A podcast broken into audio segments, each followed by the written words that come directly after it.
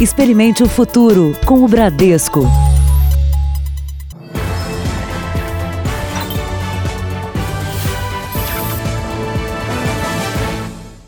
Boa noite. Boa noite para você.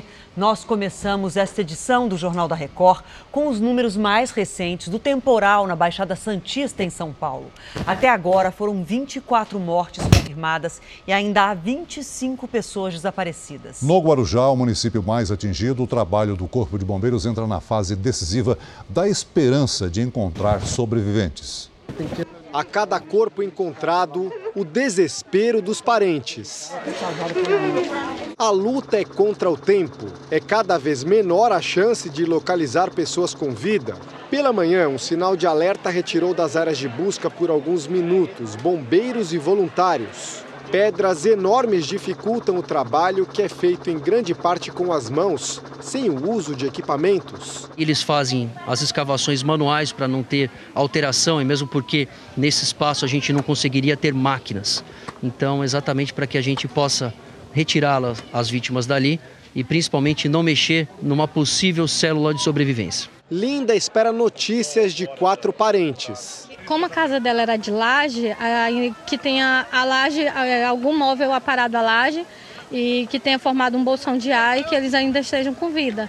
O Morro da Barreira, no Guarujá, é o local mais afetado pelo temporal. Desse ponto, a gente consegue ver a área enorme onde aconteceu o deslizamento de terra. Foram inúmeras casas soterradas. Os desaparecidos podem estar em qualquer lugar e, por isso, o trabalho de resgate é tão difícil e demorado. A comunidade está perplexa. Quase todo mundo aqui tem um parente ou amigo atingido. Só quem passou sabe. Eu perdi minha sobrinha, estou indo pro agora, do meu irmão. Sem palavra. A gente está sem chão, sem, sem rumo. Veja outras notícias do temporal. Bombeiros e voluntários passam o dia na lama em busca de sobreviventes. Brasil confirma terceiro caso de coronavírus e investiga um quarto paciente. Joe Biden surge como eventual adversário de Donald Trump. Na série especial, veja por que os jovens estão perdendo a memória.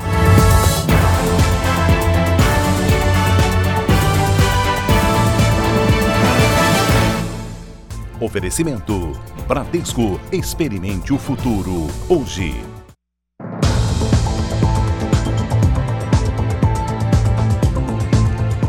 Nós seguimos com as informações da Baixada Santista. Centenas de voluntários passam o dia tentando tirar com baldes e até panelas a enorme quantidade de terra que escorregou das encostas. Eles reforçam as equipes de resgate com equipamentos improvisados e muita vontade de ajudar. Descalços, de bermuda, no meio da lama, eles fazem força. O esforço é para tirar uma árvore que caiu sobre as casas soterradas no desmoronamento. Nesse outro ponto, eles se juntam aos bombeiros para tirar uma pedra que atrapalha o trabalho de resgate. Em todos os locais atingidos, durante todo o dia, cenas como essa se repetem. São corredores humanos, baldes passando de mão em mão. Com pás e enxadas, eles ajudam a tirar aos poucos toneladas de terra que se acumulam sobre as casas. Tá difícil, mas tá todo mundo fazendo o que pode. Essa jovem participou do resgate de dois corpos de uma família que tinha uma criança. Podia estar aqui, né, brincando no morro. Não. Uns a, a, dentro dessa lama aí, outros já mortos. Muita gente veio de longe só para oferecer ajuda. As pessoas precisam um do outro e temos que mostrar que somos irmãos. Ao lado dos bombeiros, voluntários erguem a maca que leva mais uma vítima.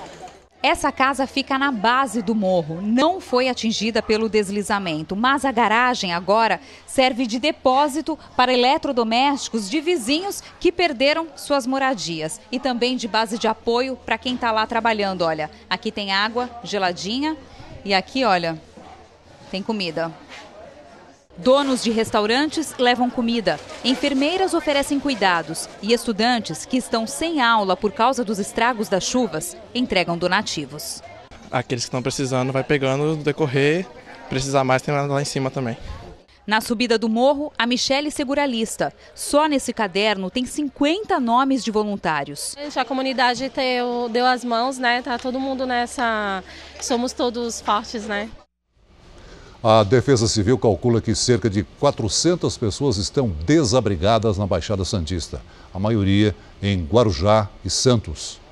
O Rafael não pode mais entrar na casa onde viveu com a mulher e os filhos nos últimos dois anos. Ela foi condenada depois do deslizamento no Morro São Bento, em Santos. O mais difícil foi retirar o pai dele. Eu gritei, o pai. Ô pai, ô pai, como tu tá, pai? Não, filho, eu estou bem. Só caiu um negócio aqui em cima de mim. Vem me tirar rápido, vem me tirar rápido. Em um imóvel vizinho estavam cinco pessoas que foram soterradas: três crianças, a mãe e o namorado. Por causa do risco de novos desmoronamentos, os bombeiros pediram à Defesa Civil que retirasse as famílias em vários imóveis aqui no entorno da área. E não só de casas como aquela ali, ó, que está quase totalmente destruída, mas também de construções onde ainda não há sinais de danos. Como a gente vai ver, os imóveis estão lá na parte mais alta. Ali ainda vai ser feita uma nova avaliação para saber se as famílias vão poder retornar ou se vai ser preciso fazer a demolição dos imóveis. Pela imagem de satélite captada na segunda-feira à noite, já era possível prever a chuva no litoral de São Paulo. A Defesa Civil de Santos foi avisada e, segundo moradores, esteve no Morro São Bento para fazer o alerta. Mas o volume e a persistência da chuva foram além do esperado. Isso nós não tínhamos observado pelo menos 30 anos de operação do plano preventivo. E isso gera consequências em relação ao solo, em relação às rochas. A casa da Alana ficou destruída. Só escuta as pedras, tudo, tudo desabando, tudo caindo. No que a gente está saindo, eu estou correndo com eles. A, a, ribanceira me alcança, me pega, eu caio no, com ele no chão, com meu filho. Ele se machucou, quebrou um pedaço do dente, eu tô toda ferida, machucada. A Lana, os filhos e a mãe dela estão agora em um abrigo. Perderam tudo, menos o principal. Tudo bem que eu estou sem documento, hoje estou sem nada. Eu consegui sair só com a roupa do corpo, descalço. Mas eu estou com eles aqui, com a minha família. E nós vamos agora ao vivo até o Guarujá, onde está a repórter Fernanda Burger, que atualiza as informações para a gente. Boa noite para você, Fernanda. As buscas seguem agora à noite? Boa noite, Adriana. Boa noite, Celso. Sim, as buscas continuam, mesmo de noite, com iluminação improvisada. Diferente de ontem, quando chovia muito, hoje fez sol, o que deixou o terreno mais seco e facilita os trabalhos de voluntários e bombeiros. Nós podemos ver que aqui, por exemplo, eles utilizam a iluminação do farol de um carro para conseguir enxergar melhor esse ponto onde há informações que tem pessoas soterradas. Ainda tem dezenas de voluntários aqui no Morro da Barreira, que foi o local mais atingido pelo deslizamento. Só neste ponto ainda existem 12 pessoas desaparecidas. Em todo o litoral paulista foram confirmadas 24 mortes, 19 só em Guarujá. E aqui, neste bairro, 14 pessoas, 14 corpos foram encontrados. Cinco só hoje. Portanto, quanto, como ainda há 12 pessoas para serem encontradas, os trabalhos continuam durante a noite. Adriana. E que imagem é essa, né? Quanta gente trabalhando lá agora. Obrigada, viu, Fernanda? Eu já falo agora com a Lidiane, que está aqui com a gente. Boa noite para você, Lidiane. Bom, a gente viu aí aquelas casas empilhadas, muita gente em área de risco. Quais as cidades que há maior perigo de deslizamento ainda. Vamos lá, Adriana. Boa noite para você, para todo mundo que nos acompanha. Olha, das nove cidades da Baixada Santista, cinco estão em atenção e quatro em alerta, que é a situação mais grave. São elas aqui: Peruíbe, São Vicente, Santos e Guarujá. Agora, você explicou para a gente ontem que foi muita água de repente. E isso levou aos deslizamentos tão fortes. Exatamente, Adriana. Olha só, o acúmulo de água encharca o solo. E quando a chuva é leve ou bem distribuída, o solo consegue absorver a água. No litoral choveu demais em poucas horas, então a primeira camada cedeu e aí a lama engoliu tudo que encontrou pelo caminho. Os deslizamentos aconteceram em regiões com rochas enormes, o que acaba aumentando o perigo. Perigo enorme mesmo. Daqui a pouco você volta então com os detalhes da previsão para todo o Brasil. As cidades de Itaguaí e Seropédica, na região metropolitana do Rio de Janeiro, estão em estado de calamidade pública por causa da chuva. Em meio ao caos, um morador de Nova Iguaçu decidiu recuperar geladeiras danificadas pela água. Nos três bairros mais castigados de Itaguaí, cerca de 120 famílias não têm onde morar. A situação é a mesma em Seropédica, na Baixada Fluminense. A cheia do rio Guandu põe em risco a população. Moradores que perderam tudo fazem fila para receber cestas básicas. O meu fogão está em cima da pia, está tudo embolado, tudo enrolado e não tem, não tem como fazer comida. Com casa cheia d'água. De acordo com o último balanço divulgado pela Defesa Civil, as chuvas que começaram no sábado já deixaram mais de 6 mil pessoas desalojadas ou desabrigadas. Só na capital fluminense, 132 imóveis foram interditados.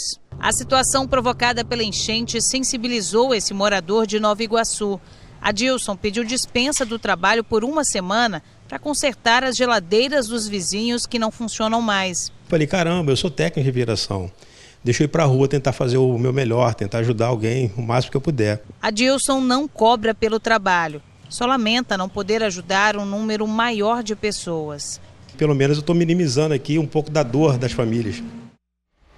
Nosso assunto agora é o coronavírus. Foi confirmado hoje o terceiro caso da doença aqui no Brasil. E o paciente também mora em São Paulo. Há ainda um quarto caso em investigação na capital paulista. O repórter Lúcio Sturme fala ao vivo com a gente e tem outras informações. Boa noite para você, Lúcio.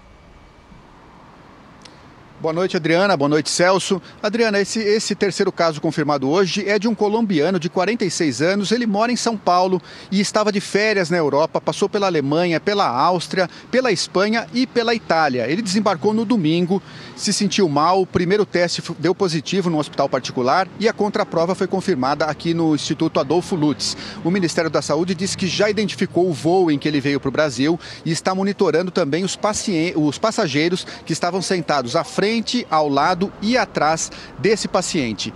O Ministério da Saúde reafirma que os três casos confirmados até agora não têm relação entre si, eles contraíram a doença no exterior e o vírus coronavírus não está circulando no território nacional, portanto não há motivo para pânico. Há um quarto caso que deve ser confirmado amanhã aqui no Instituto Adolfo Lutz também, é de uma adolescente de 13 anos, ela é moradora de São Paulo. O primeiro teste no hospital particular deu positivo e agora vai ser confirmado aqui amanhã. Ela passou por Portugal e também pela Itália. Adriana.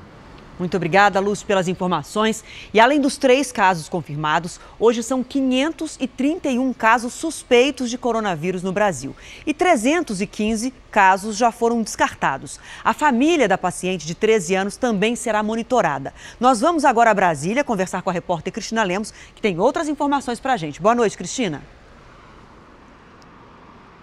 Boa noite, Adriana. Boa noite a todos. Lembrando que este caso da garotinha aí de São Paulo, de 13 anos, está aguardando a contraprova, isto é, pode ser o quarto caso confirmado de coronavírus, aguardando-se apenas uma formalidade. Tanto é assim que o Ministério da Saúde já adotou um procedimento. Todos aqueles que tiveram contato direto com essa garotinha, familiares e outras pessoas, passarão pelo procedimento padrão de acompanhamento de saúde por agentes de segurança. O ministro define neste caso como um ponto fora da curva, um achado da saúde pública, porque não se deve testar pacientes que não apresentam sintomas, febre, tosse, coriza e esta orientação permanece. Hoje são 31 os países da lista de alerta. Quem chegar destes países e não apresenta sintomas não deve fazer os testes para o coronavírus. Apenas deve acompanhar o, o desenvolvimento de sua saúde, apresentação de sintomas por pelo menos 14 dias e aí sim, apresentando sintomas, submeter-se a informar as autoridades de saúde. De Brasília, Cristina Lemos. Obrigada, Cris. E a gente segue nosso giro ao vivo, porque nos Estados Unidos a Câmara aprovou um pacote de financiamento de emergência de 38 bilhões de reais para combater o coronavírus. E hoje o estado da Califórnia confirmou a primeira morte. Nós vamos para lá agora falar com a correspondente Heloísa Vilela. Boa noite para você, Heloísa. Na verdade, boa tarde aí para você. Los Angeles, então, decretou situação de emergência, é isso? Exatamente, Adriana. As autoridades de Los Angeles ficaram assustadas com seis novos casos registrados nos últimos dois dias. E como você disse, uma pessoa morreu hoje em Sacramento, capital da Califórnia. Era um paciente idoso que pode ter contraído o vírus em fevereiro em um cruzeiro. Os Estados Unidos já tem mais de 150 casos confirmados e 11 mortes. O Centro de Controle de Doenças decidiu hoje tornar o teste do coronavírus mais acessível. Então, a partir de agora, os médicos podem pedir esse exame assim que o paciente tiver febre ou tosse. Celso, Adriana. Muito obrigada, Heloísa. E o mundo segue em alerta pelo coronavírus. Na Itália, escolas e universidades estão fechadas. No Japão, o comitê organizador dos Jogos Olímpicos afirmou que o evento será mantido. De Tóquio, a correspondente Cíntia Godoy traz as informações para a gente. Bom dia para você aí, Cíntia.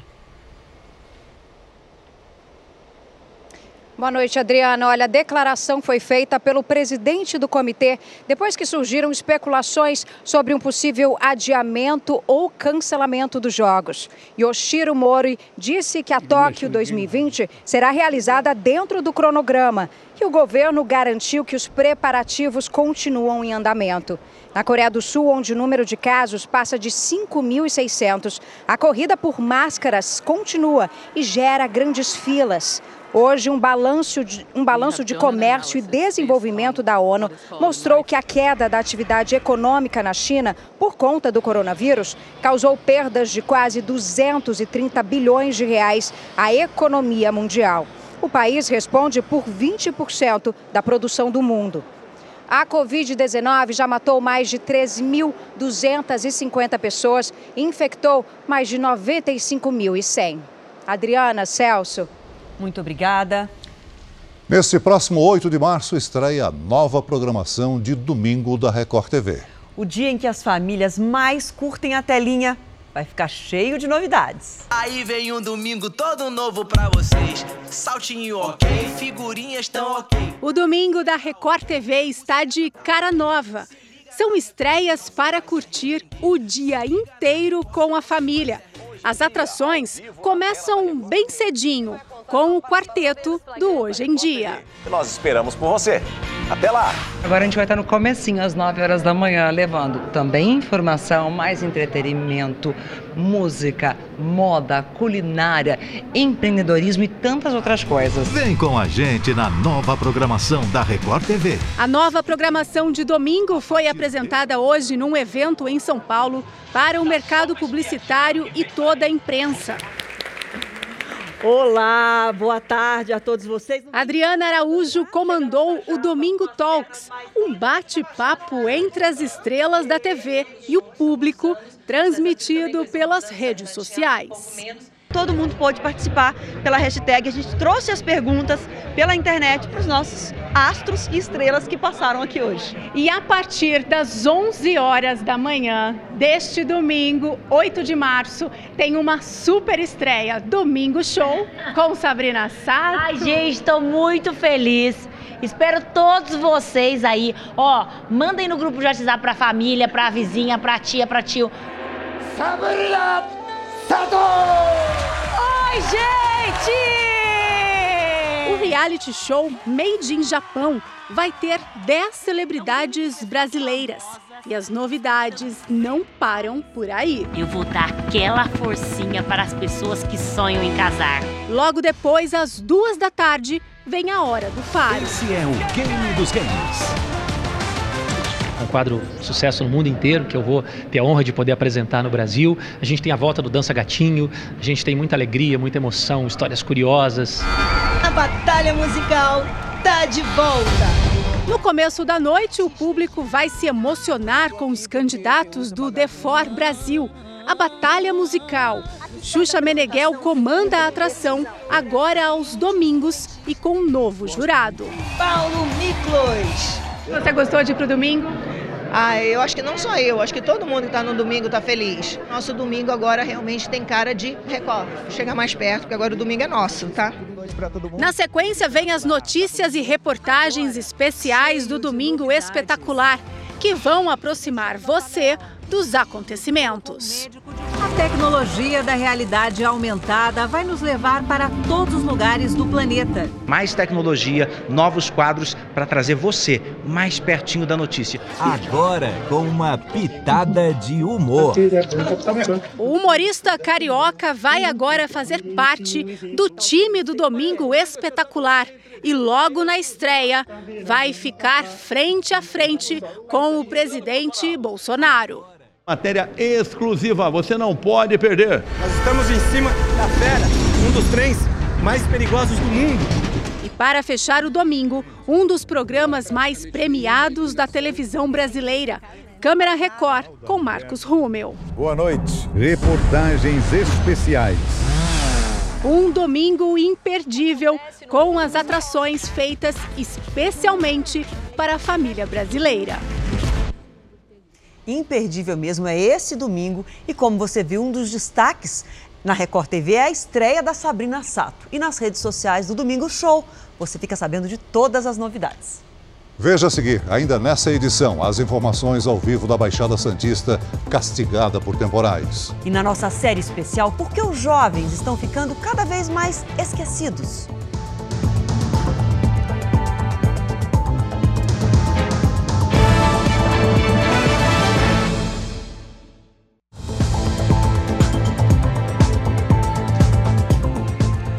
Produto interno bruto do Brasil cresceu pelo terceiro ano seguido. O índice ajudou a afastar a possibilidade de recessão. Em 2019, o PIB cresceu 1,1%. A soma de todos os bens e serviços produzidos no Brasil fechou o ano em mais de 7 trilhões de reais. Um número puxado por alguns setores, como a construção civil, que depois de cinco anos registrou alta de 1,6%, destaque ainda para a agropecuária e também para o setor de serviços. O consumo das famílias teve um crescimento de 1,8% e foi o que mais contribuiu para o aumento do PIB, Celso. É, e o presidente Jair Bolsonaro comentou esse resultado do PIB. Ele também deu posse à atriz Regina Duarte na Secretaria de Cultura. O presidente Jair Bolsonaro tomou café da manhã com a bancada do PSD no Palácio da Alvorada e em seguida participou da cerimônia de posse de Regina Duarte como secretária de Cultura. Regina Duarte, a terceira a ocupar a função em pouco mais de um ano, falou em pacificação da área. Meu propósito aqui é pacificação e diálogo permanente com o setor cultural, com os estados e municípios com o parlamento e com os órgãos de controle. A atriz diz também ser possível fazer um bom trabalho com os recursos disponíveis. A Secretaria de Cultura tem orçamento de 2 bilhões de reais em 2020 e explicou a autonomia que terá na pasta. O convite que me trouxe até aqui falava em porteira fechada, carta branca. Hum, não vou esquecer não, hein, presidente. E foi com esses argumentos que eu me estimulei e trouxe para trabalhar comigo uma equipe apaixonada, experiente, louca para botar a mão na massa. O presidente lembrou que em algumas situações pode barrar indicações. Obviamente, em alguns momentos, eu exerço o poder de veto em alguns nomes. Já o fiz em todos os ministérios.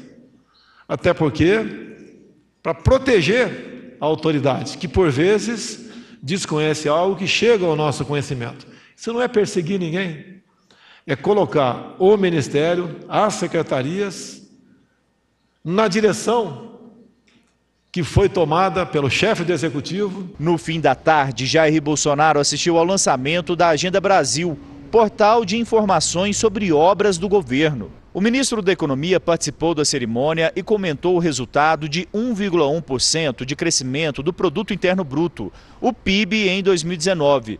Paulo Guedes disse que os números eram esperados e são reflexos do baixo desempenho no início do ano passado e da retomada da atividade econômica do último trimestre. Nós esperávamos um, veio 1,1.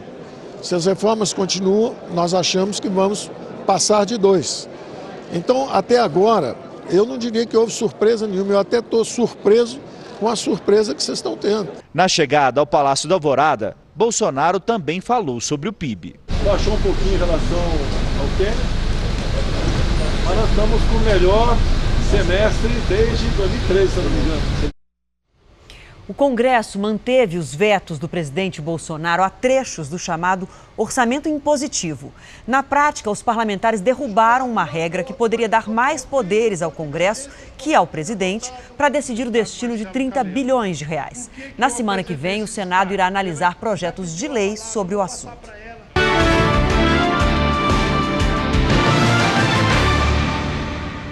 As primárias que vão definir o adversário de Donald Trump nas eleições americanas têm um novo favorito, depois do resultado da superterça. O ex-vice-presidente Joe Biden, que não teve um bom desempenho no começo da corrida eleitoral, agora ganhou força. O ex-vice-presidente levou o Texas, os estados do Sul e até Massachusetts da adversária Elizabeth Warren. Biden ganhou em 10 estados, Sanders em 4. O bilionário Michael Bloomberg, ex-prefeito de Nova York, foi um candidato relâmpago. Gastou uma fortuna do próprio bolso e só disputou a superterça. Hoje, encerrou a campanha e declarou apoio a Biden. Até o momento, Biden tem 435 delegados. Está agora à frente de Bernie Sanders, que representa a parte mais progressista do partido e tem 381. Quem somar 1.191 se torna candidato da oposição democrata nas eleições presidenciais. Para este cientista político, o Partido Democrata vê Biden como uma opção mais segura. Ele é um candidato confortável, as pessoas conhecem ele e acham que pode bater Trump. Joe Biden comemorou o resultado dessa super terça-feira com comício aqui em Los Angeles.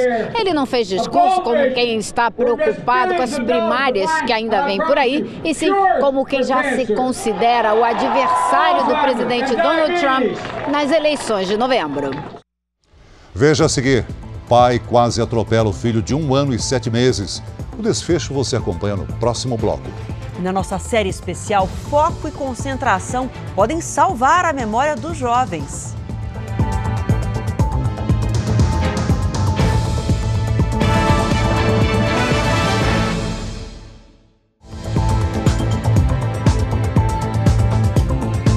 O bombeiro que morreu soterrado ao tentar salvar um bebê foi enterrado hoje com honras militares. O corpo do colega que estava com ele ainda não foi encontrado.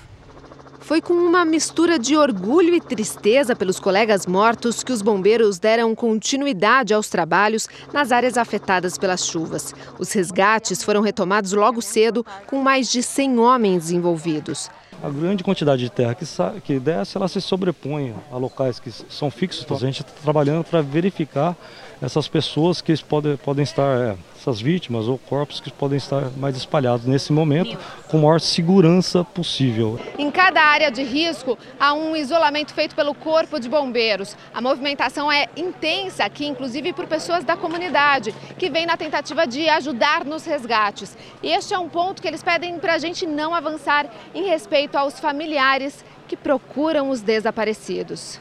A trégua dada pela chuva ajudou no acesso aos pontos com risco de deslizamentos. As imagens feitas pelos bombeiros mostram a dificuldade. A gente vai ter que ir aqui, ó, fatiando daqui, do jeito que está aqui, ó, indo. Foi justamente no primeiro dia de trabalho da equipe de resgate que os dois bombeiros foram soterrados.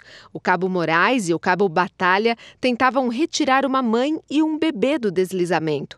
Tatiana Gomes, de 25 anos, e o filho, Arthur Rafael, de 10 meses, foram enterrados hoje.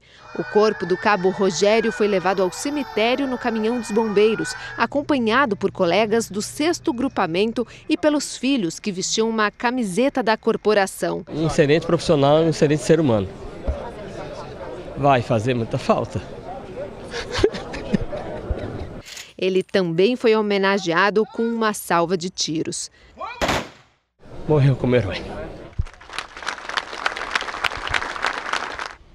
Em São Vicente, também no litoral paulista, os bombeiros concentram as buscas por um idoso. O trabalho começou cedo na principal área atingida da cidade, o Parque Prainha. O corpo de Ana Maria Droschner Miskelde, de 64 anos, foi encontrado no começo da tarde. Torcer para que o, a outra vítima esteja próxima. Por, pelos informes, pela, pelo testemunho da vizinha, ela visualizou os dois juntos, próximo ao pé de limão, limoeiro, junto ao muro. O casal de idosos tinha ouvido um barulho e os dois saíam juntos de casa para avisar a vizinha. Foi naquele minuto que a terra cedeu.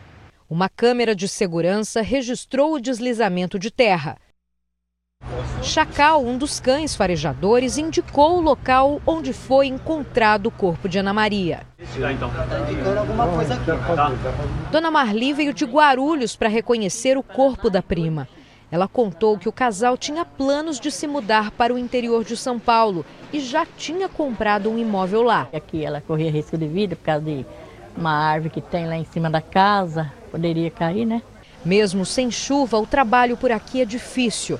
A terra molhada cai a todo momento e atrapalha nas buscas do segundo corpo de Jaime Eustáquio dos Santos, de 69 anos.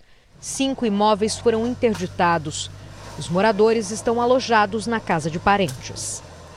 O prefeito do Guarujá, cidade mais afetada pelo temporal, explica que, nesse momento, o município está empenhado em ajudar os desabrigados. Nesse momento, é, a principal a preocupação é a ajuda humanitária, a logística de atenção às pessoas vitimizadas.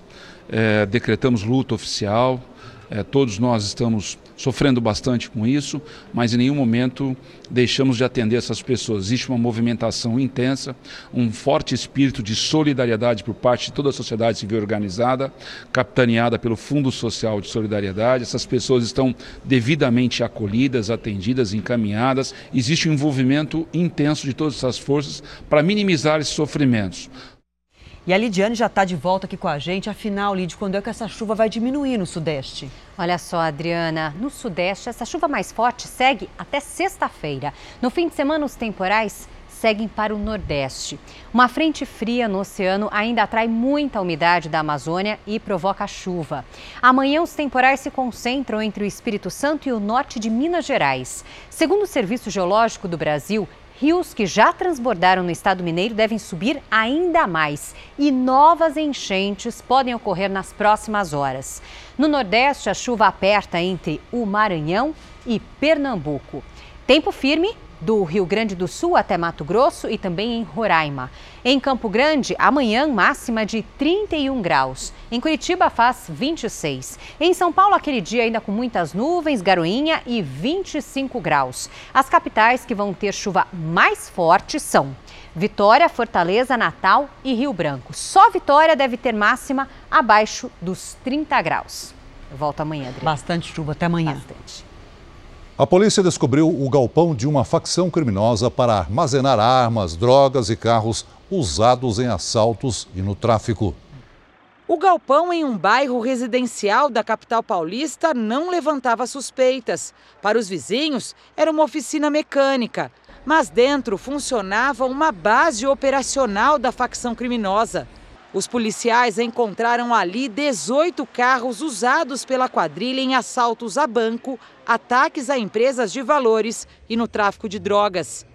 Alguns dos veículos estavam equipados com compartimentos secretos para esconder cocaína, maconha e armas. Neste daqui, o dispositivo fica no painel do veículo. Em caso de uma abordagem policial, a carga ficava completamente escondida e dificilmente os suspeitos eram detidos. São fuzis de assalto, são armas de guerra. Você vê que é algo destinado ao enfrentamento em ação de roubo de grande vulto. Máscaras usadas nos ataques, muitos coletes à prova de bala, drogas e 48 armas, incluindo dois fuzis, também estavam guardados aqui.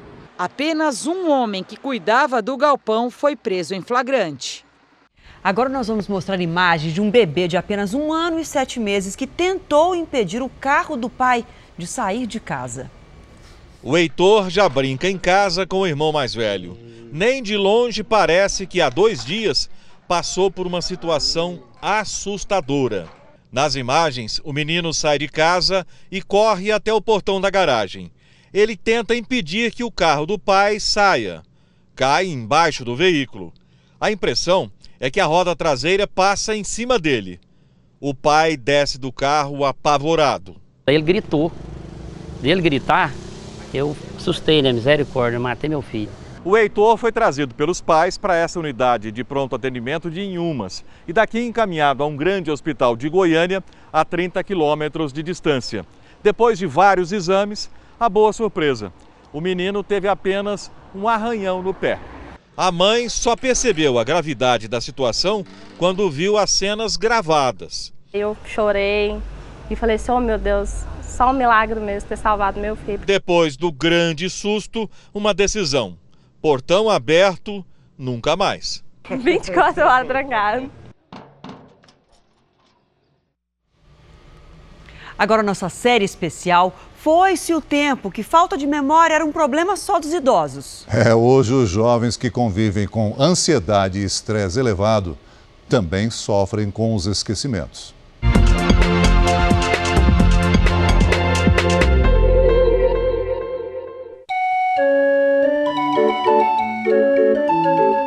Quando a história é interessante, a leitura vira memória. Mas vale lembrar que a nossa consciência também é sensível a milhares de estímulos.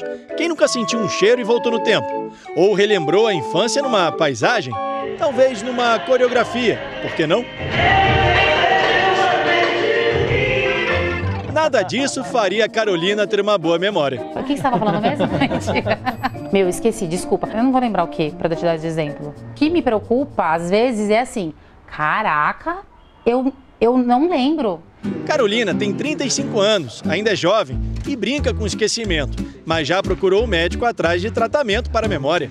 Adivinha o que aconteceu com o remédio? Eu esquecia de tomar, não tomava ele e achava que não estava fazendo efeito porque eu não estava tomando direito. A Carolina esqueceu até da própria gravidez.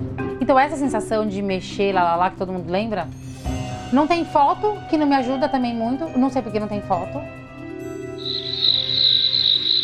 Até quem convive com ela tem dificuldade para se acostumar. Você desiste de partilhar muitas coisas, porque você fala assim, cara, ela não vai lembrar de escutar, ela não vai... Não desistiu de partilhar? Algumas coisas. Porque. Eu acabei de saber. É, não. Olha, olha, DR, DR. Quando... A minha Dori. A gente tava procurando. O Nemo. Isso! Eu me lembro como se fosse ontem. É claro, eu não me lembro muito bem de ontem. A Dory, aquela peixinha amiga do Nemo, que vive no fundo do mar e tem perda de memória recente. É como se ela fosse uma espectadora das histórias que a gente conta da vida dela, é. sabe? Desculpa, eu esqueci outra vez. Mas o que tem levado gente como a Carolina a sofrer com o esquecimento frequente? A explicação para a falta de memória dos jovens pode estar na facilidade de acesso à informação. É tanto conteúdo em tão pouco tempo que quase nada fica registrado. Pelo menos um caderninho como esse ajudaria a manter o foco, né? Ah, mas ninguém usa mais isso. É tanta interferência externa que o hipocampo, a parte do nosso cérebro responsável pela memória curta, recebe uma espécie de bombardeio. E sabe o que os médicos recomendam como remédio para isso? É, vou até anotar aqui para ninguém esquecer. Porque a memória não é isolada. A memória depende da atenção. Segundo os médicos, 86 bilhões de neurônios no nosso cérebro são os responsáveis por armazenar informações. Um estudo publicado pela Academia Americana de Neurologia comprovou que quanto maior é o estresse em uma pessoa, menor fica a memória. Em momentos de tensão, o corpo libera o hormônio cortisol. Jovens adultos que tinham níveis elevados dessa substância tinham a percepção visual e a capacidade de memorizar afetadas. Até mesmo o cérebro apresentou tamanho menor. A gama de informações que a tecnologia está oferecendo deixa a pessoa um pouco confusa e não tem o foco. É a chamada memória seletiva. Mas será que esse é o caso da Carolina? Decidimos fazer um teste com essa turma. Eles bombam na internet com várias coreografias por semana. Levamos a Carolina para o estúdio do Fit Dance. Será que se ela se concentrar, decora os movimentos? O instrutor acredita que sim. Eu tenho certeza que é, em relação à quantidade de informação que hoje os jovens, as pessoas recebem, né, é, de pressão que recebe aí do mundo moderno, das informações que vêm, esse problema de memória deixou de ser somente de idoso, passou a ser de adolescente também. Ela, que nunca lembra de nada, vai ter poucos minutos para decorar uma coreografia. Mas antes, vamos fazer uma conexão bacana, Carol. Preparada? Hum. Chuta, abriu chuta, abriu. Cruza, braço. Ah, garota! Sem celular, sem distração e com muito foco. Não é que deu certo?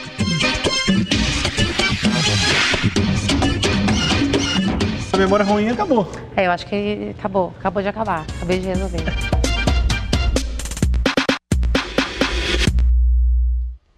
O Jornal da Record termina aqui. E à meia-noite e meia tem mais Jornal da Record com o Sérgio Aguiar. Fique agora com a novela Amor Sem Igual. A gente volta a se encontrar amanhã. Até lá. Boa noite, até amanhã.